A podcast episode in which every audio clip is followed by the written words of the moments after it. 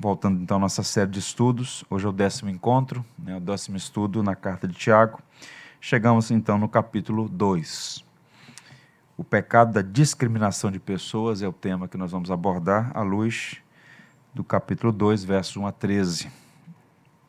Diz assim a palavra de Deus: Meus irmãos, não tenhais a fé em nosso Senhor Jesus Cristo, Senhor da glória, em acepção de pessoas se, portanto, entrar na vossa sinagoga algum homem com anéis de ouro nos dedos, em trajes de luxo, entrar também algum pobre andrajoso, e tratardes com deferência o que tem os trajes de luxo, disseste, tu assenta-te aqui em lugar de honra, e disserdes ao pobre, tu fica ali em pé, ou assenta-te aqui abaixo do estrado dos meus pés, não fizeste distinção entre vós mesmos, e não vos tornaste juízes tomados de perversos pensamentos?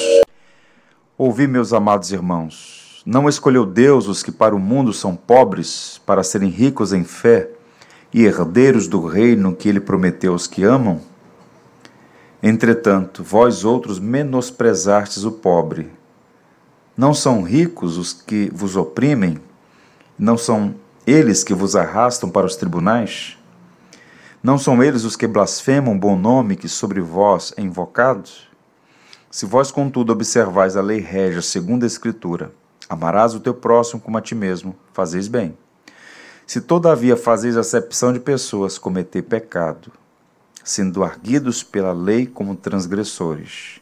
Por qualquer que guarda toda a lei, mas tropeça em um só ponto, se torna culpado de todos. Portanto, aquele que disse, não adulterarás, também ordenou, não matarás. Ora, se não adulterarás, porém matas, vens a ser transgressor da lei. Falar de tal maneira, e de tal maneira procedei, como aqueles que hão de ser julgados pela lei da liberdade, porque o juízo é sem misericórdia para com aquele que não usou de misericórdia. A misericórdia triunfa sobre o juízo. Quanta riqueza nesses 13 versos. Bem, o capítulo 2 da carta de Tiago é um dos textos mais importantes do Novo Testamento. Entre os biblicistas, aqueles que se esmeram em estudar o Novo Testamento, é consenso que o capítulo 2 é o coração da carta. É um capítulo denso. Tiago vai tratar dois assuntos magnos que se conectam e tem várias implicações. Então, são 26 versos muito instrutivos recordando o que é que nós vimos no capítulo 1, nos nove estudos anteriores. Tiago apelou aos cristãos para os quais ele escreve para que eles fossem perseverantes na provação. Mais do que isso, Tiago chega a encorajá-los a terem alegria nas provações, considerando o fim último. Eles deveriam aproveitar cada adversidade para serem moldados, transformados, para que pudessem ganhar estatura espiritual, maturidade, porque ao que tudo indicava, aquela igreja, na sua maioria constituída de judeus convertidos à fé cristã, era uma igreja imatura. E isso se revelou de muitas maneiras. Tiago está como um bom pastor corrigindo as deficiências daqueles irmãos.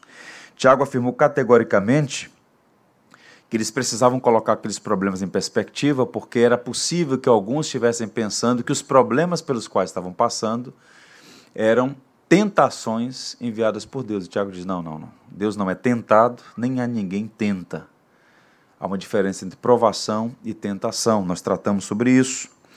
Tiago vai afirmar que Deus é bom e prova a sua bondade. Toda boa dádiva e todo dom perfeito procede do Pai das luzes, em que não há sombra nem variação de mudanças. Tiago diz, pelo contrário, toda boa dádiva vem de Deus. Ele é a fonte original de todo bem. Eles deveriam, para colocar as coisas em perspectiva, buscar a sabedoria dos céus. Tiago chega a dizer que quem não tem pode pedir que Deus a todos dá de forma liberal, generosa, pródiga da sua sabedoria. Então, eles precisavam disso. Ainda no capítulo 1, Tiago fala sobre a importância de uma vida centrada no Evangelho, centrada na palavra. Tiago dá diretrizes práticas. Olha, fale menos, ouça mais, seja praticante da palavra. E na última sessão do capítulo 1, ele vai apresentar uma distinção entre a falsa e a verdadeira religião.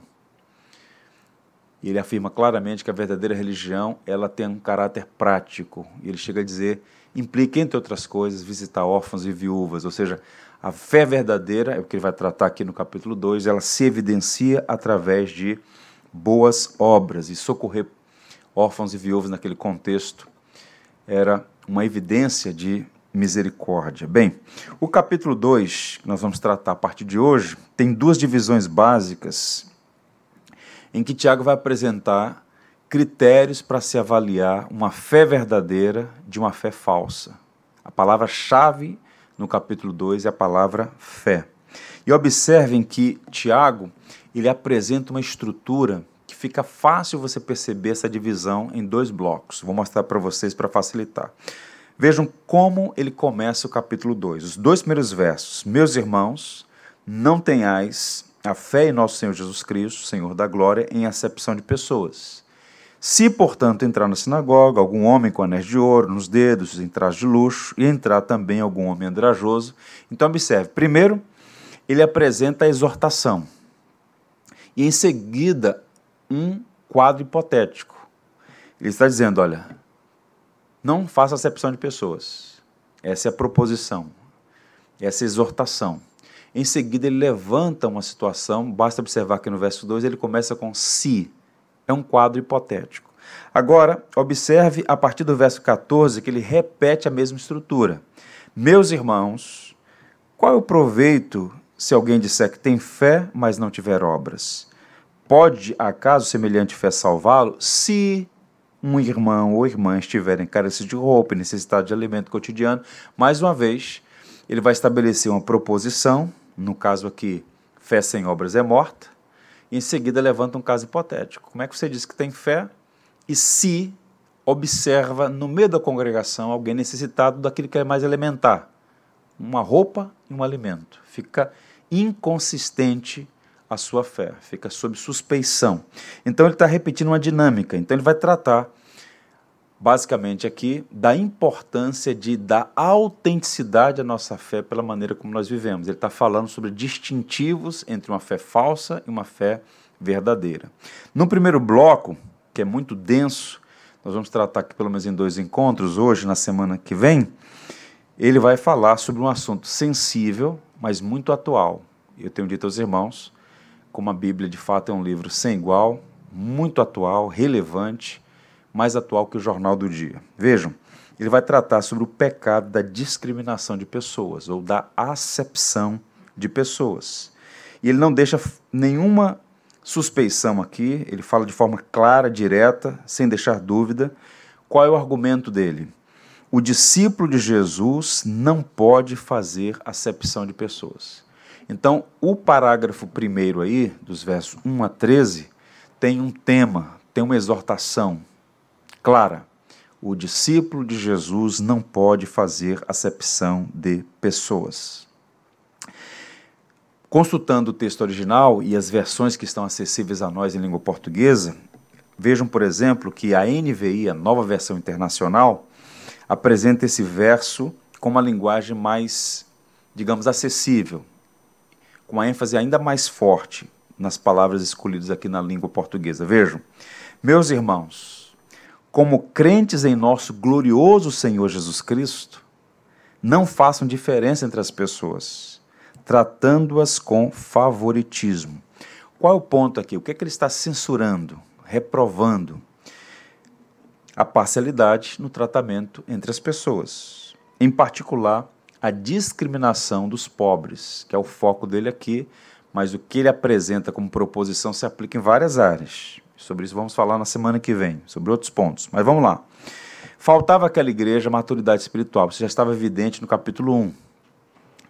Pela maneira como eles se comportaram diante das provações, então Tiago percebeu que aquela igreja não era uma igreja madura.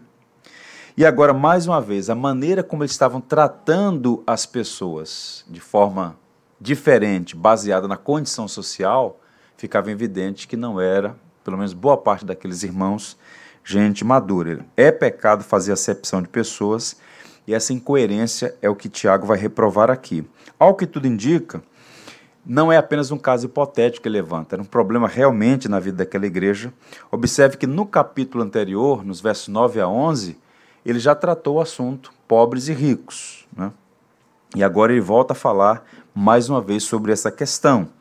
E agora, no caso, mais especificamente, sobre a discriminação do pobre no meio da igreja. É interessante notar que boa parte dos cristãos no contexto do primeiro século era formado de pessoas pobres. A gente pega, por exemplo, a carta de Paulo aos Efésios, uma carta riquíssima, né? Seis capítulos de alta densidade. A gente pensa assim: quem são as pessoas para as quais Paulo escreveu aquele material tão precioso, né? A maioria dos membros da igreja em Éfeso eram escravos e analfabetos, iletrados, pessoas simples. Então, os primeiros cristãos, embora houvesse sempre, sempre houve, homens de da alta sociedade que foram cansados pelo evangelho, é? a maioria era pessoas simples. Então, aquela igreja tinha um bom percentual de pessoas pobres que estavam sendo discriminadas pela sua condição. A pobreza era vista por muitos deles como algo repugnante e o pobre tratado com indiferença por ser insignificante. Então a igreja estava sofrendo a tentação, muito comum ainda hoje, de menosprezar o pobre, ou seja, colocar as lentes, os valores do mundo para tratar as pessoas. O nome disso é parcialidade, menosprezo, é uma atitude de humilhar irmãos pobres e Tiago está reprovando isso. Agora percebam, antes de fazer essa exortação, essa crítica consistente que ele está fazendo contra o favoritismo, Tiago apresenta o fundamento a partir do qual essa discriminação se torna mais ainda aviltante. Discriminar o pobre, tratar com menosprezo alguém, humilhar alguém, por natureza, independente da profissão de fé do indivíduo, é algo inerentemente errado. Mas Tiago dá um agravante, ele está se dirigindo a uma igreja. E percebam como ele começa. Meus irmãos. Ele chama de irmãos. Eram irmãos. Isso mostra que mesmo um verdadeiro cristão pode ter uma fé deficiente. Ele não diz, olha, vocês não são crentes. Ele diz, meus irmãos. É um tom pastoral. E em seguida ele vai a, a fazer uma afirmação aqui: não tenhais fé em nosso Senhor Jesus Cristo, Senhor da glória, em acepção de pessoas. É uma exortação dura, mas motivada por amor. Isso é muito interessante para nós, porque nós precisamos, em várias áreas da nossa vida, no trato com as pessoas, no trato entre os membros da família, no trabalho, fazer a dosagem certa entre verdade e amor.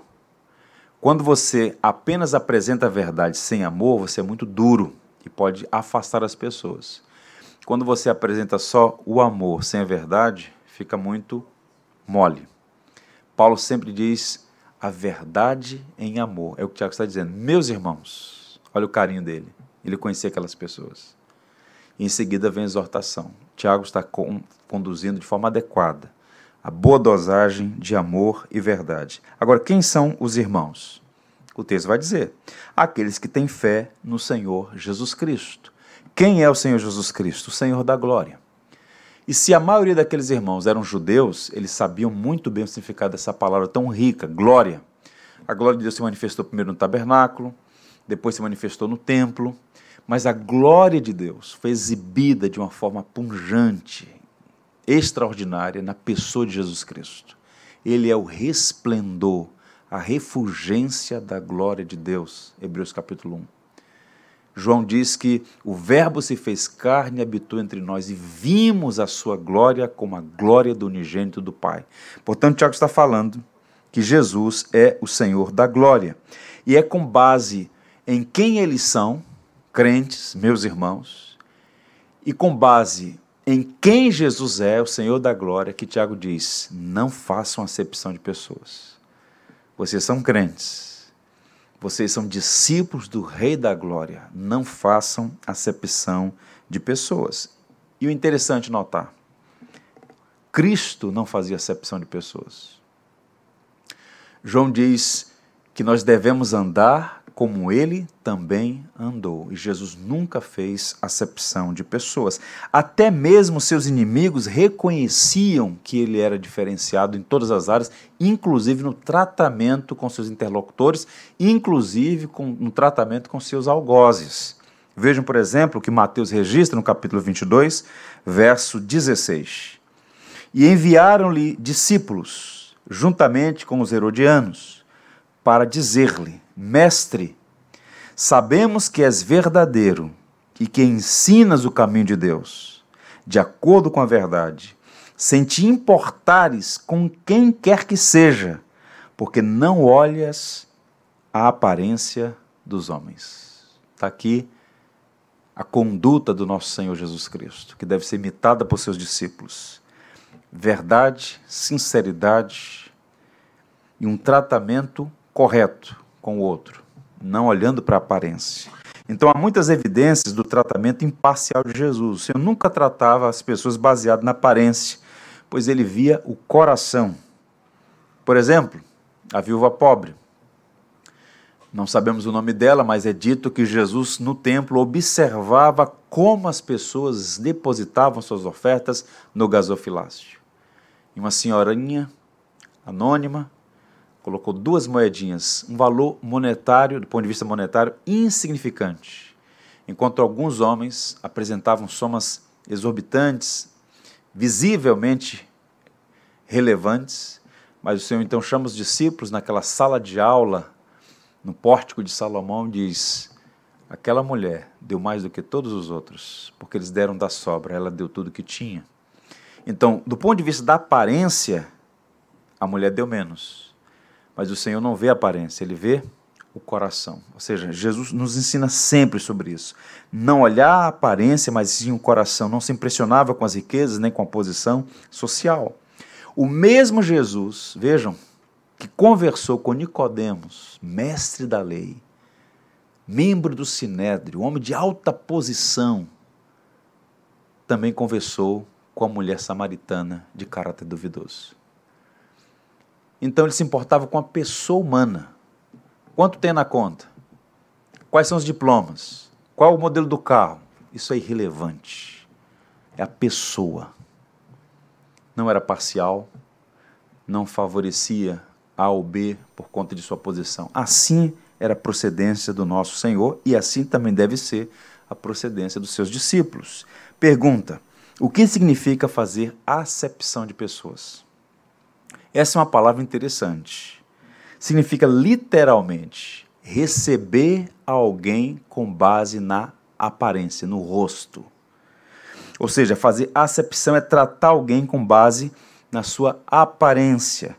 A parcialidade e o favoritismo são distinções injustas porque se baseia na aparência e induz a dar um tratamento diferente com essas bases. Já pararam para pensar, por exemplo, quem é que dá de direito?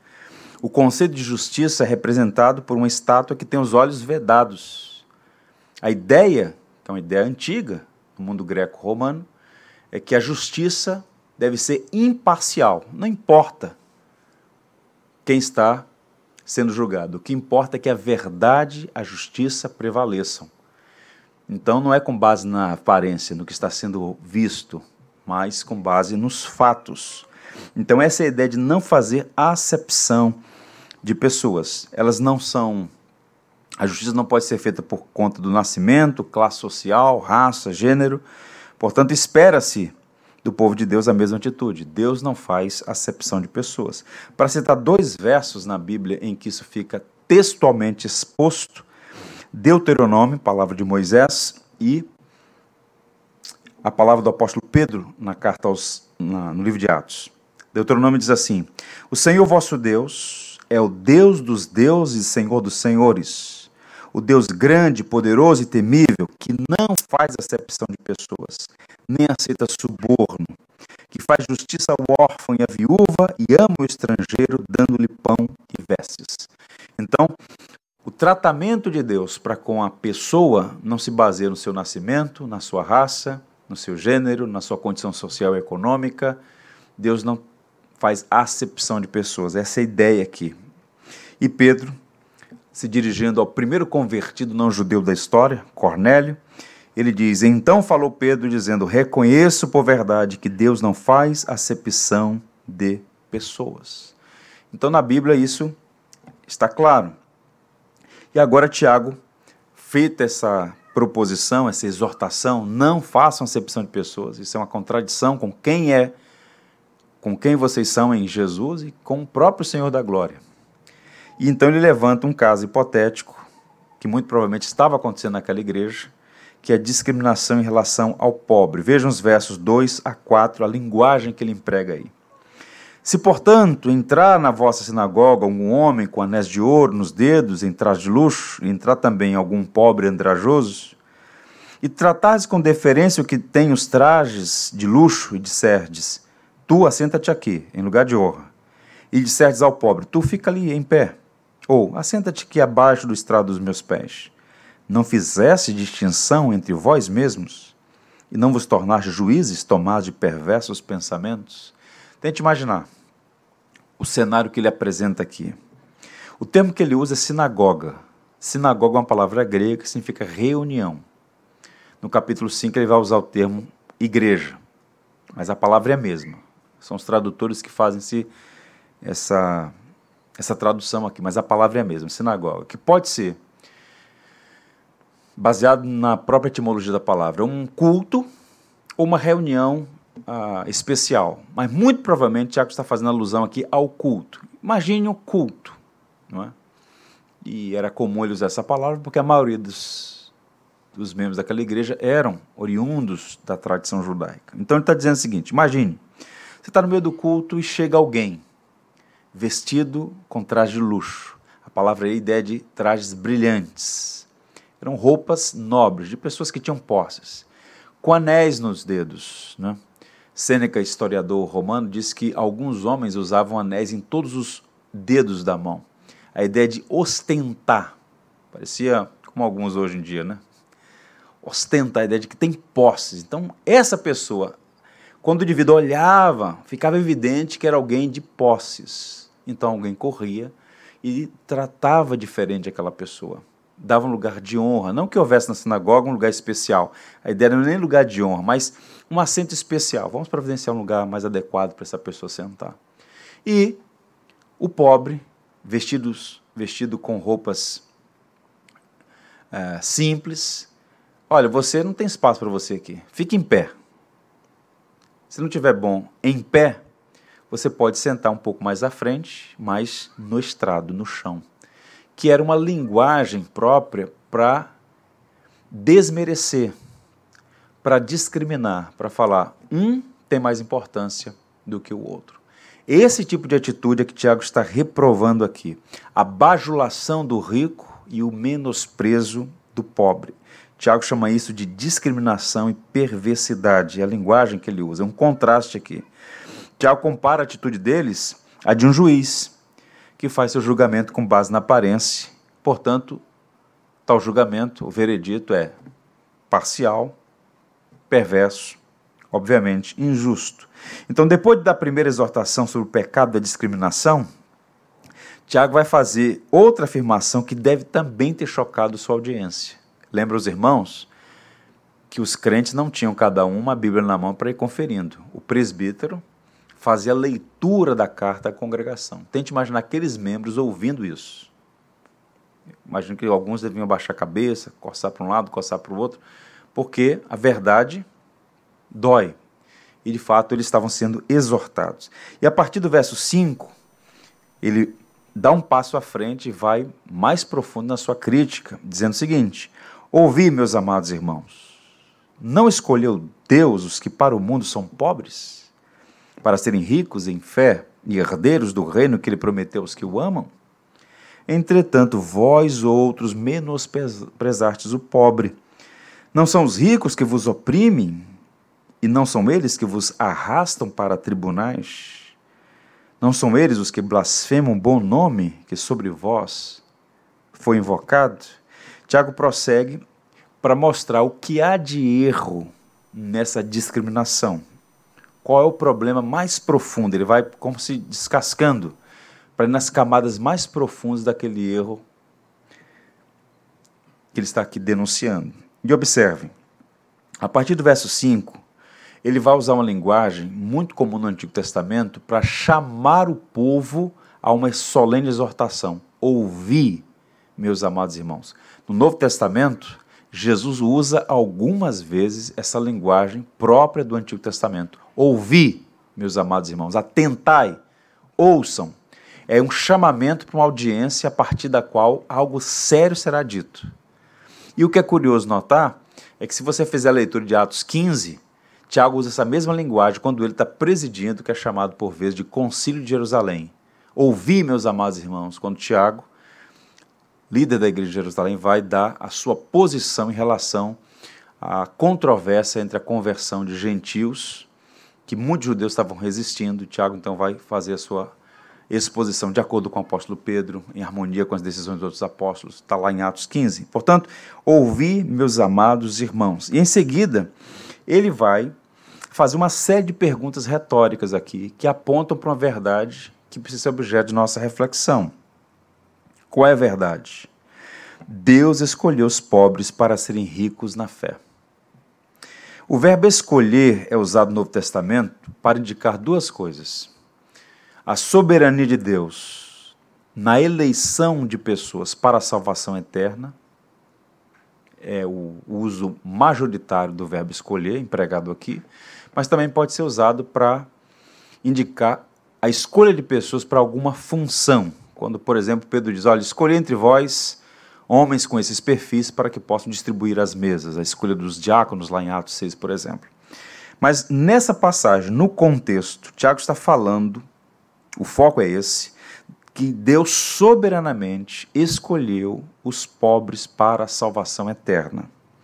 Isso não significa que todo pobre é eleito e salvo pelo simples fato de ser pobre. A pobreza não é um critério, nem um recurso meritório para a salvação. Há muitos pobres que perecerão eternamente por conta de sua, do seu endurecimento, do coração refratário ao Evangelho. Né?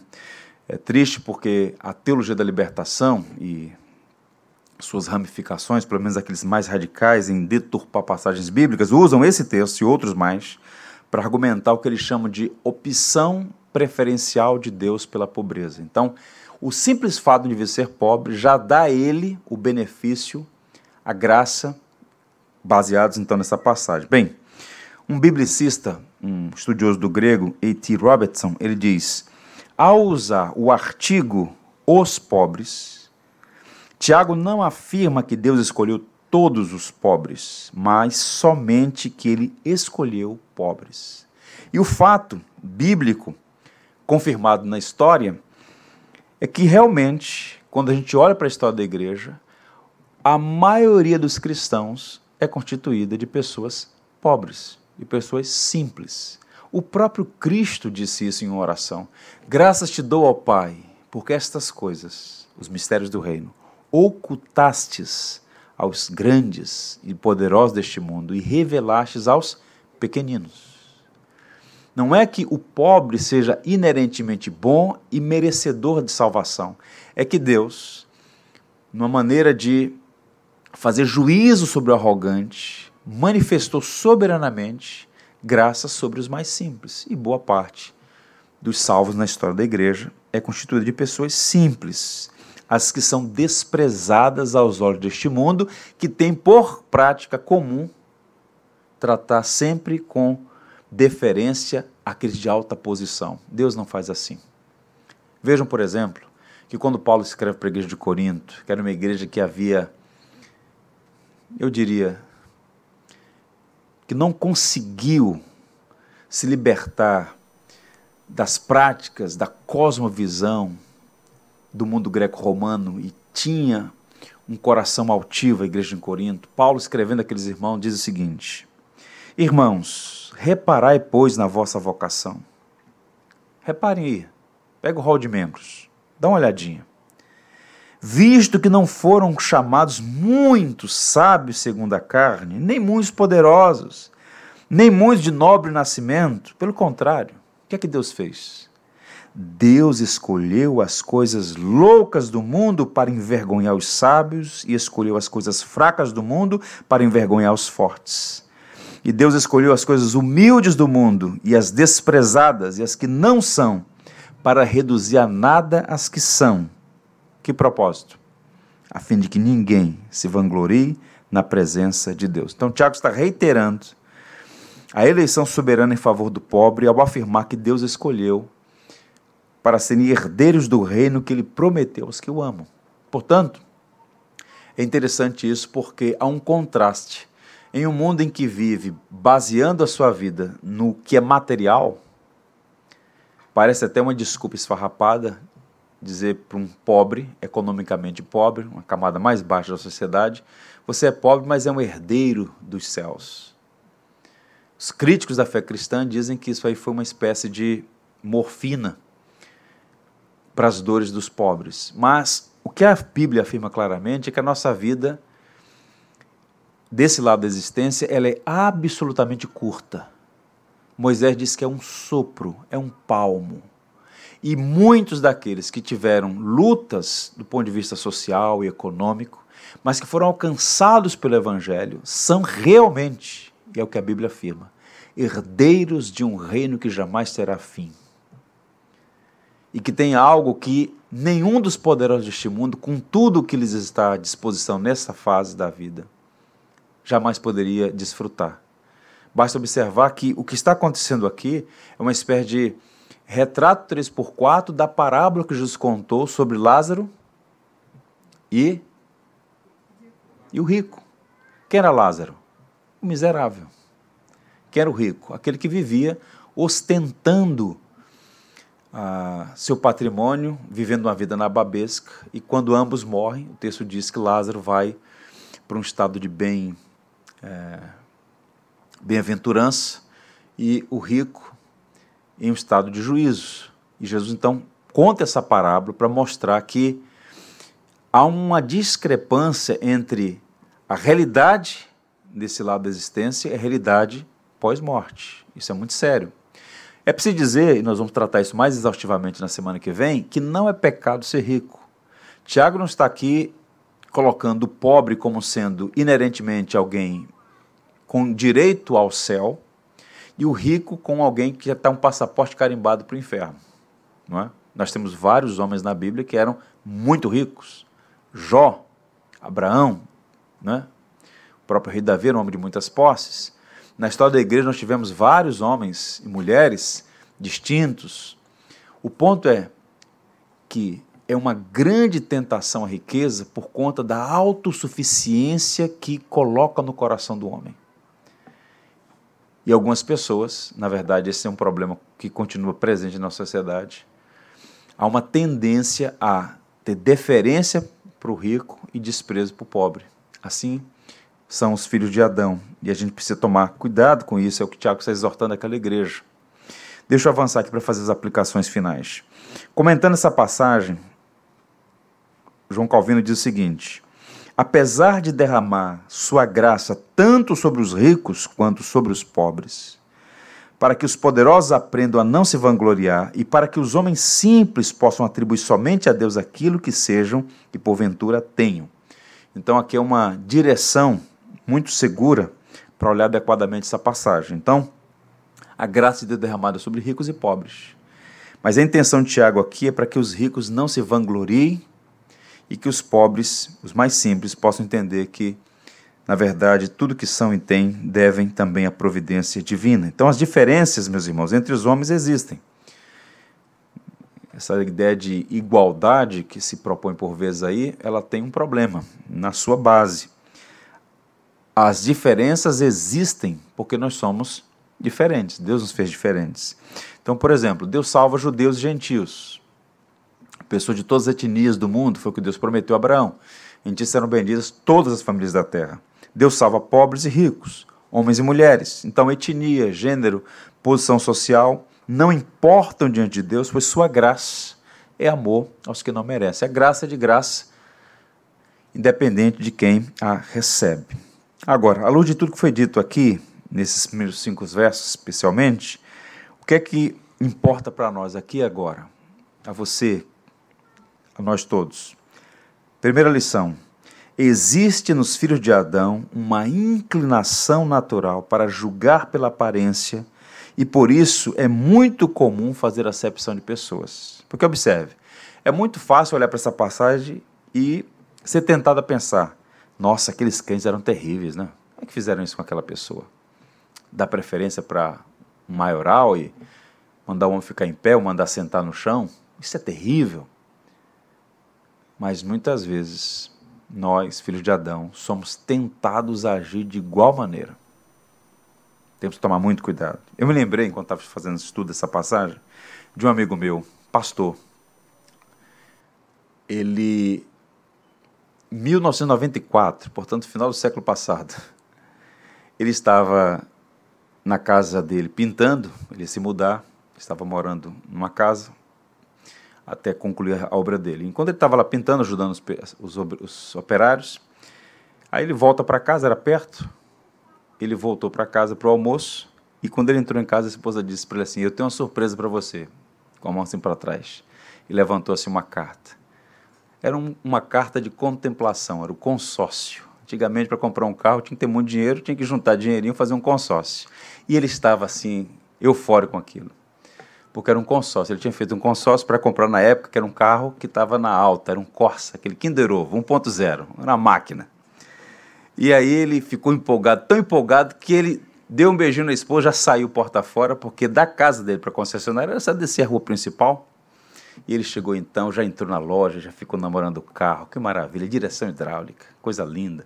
Era um vermelho bordô, ele falou, rapaz, duas portas, para entrar na dificuldade e tal. E quando ele começou a olhar para o carro, o vendedor olhou assim para ele, de cima para baixo, calça de obra, respingado de, de, de tinta.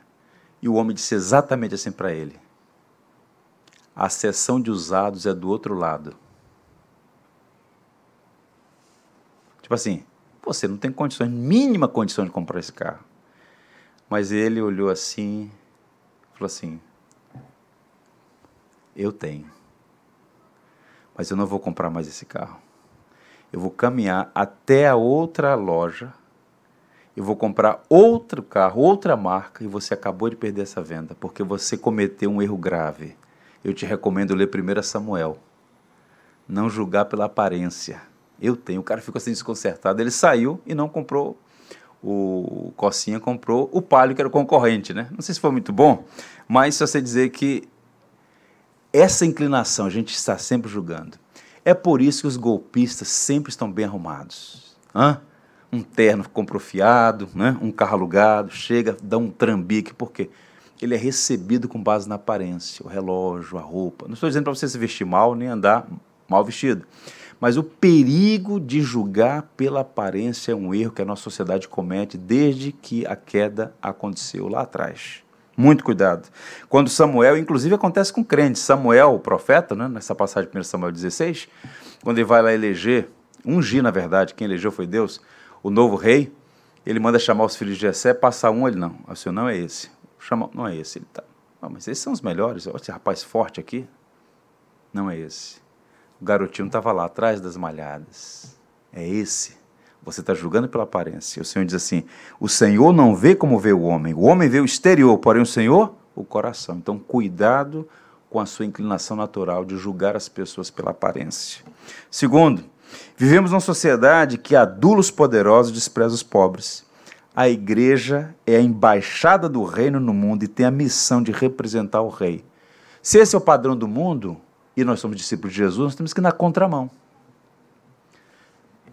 reverberando, né, usando a linguagem, é, ensinando, mas pelo exemplo, pelo exemplo. O exemplo arrasta as pessoas. Então, quando você, cristão, tratar com imparcialidade a pessoa do outro lado, independente da condição social dela, alguém vai observar. Olha que tratamento diferente.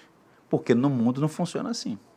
Então, o que é a igreja? A igreja é a embaixada do reino. A igreja tem a missão de representar o rei. E o rei tratou a todos sem acepção de pessoas. E nós devemos imitá-lo nisso. Eu diria até educar os nossos filhos, ensiná-los os valores do reino.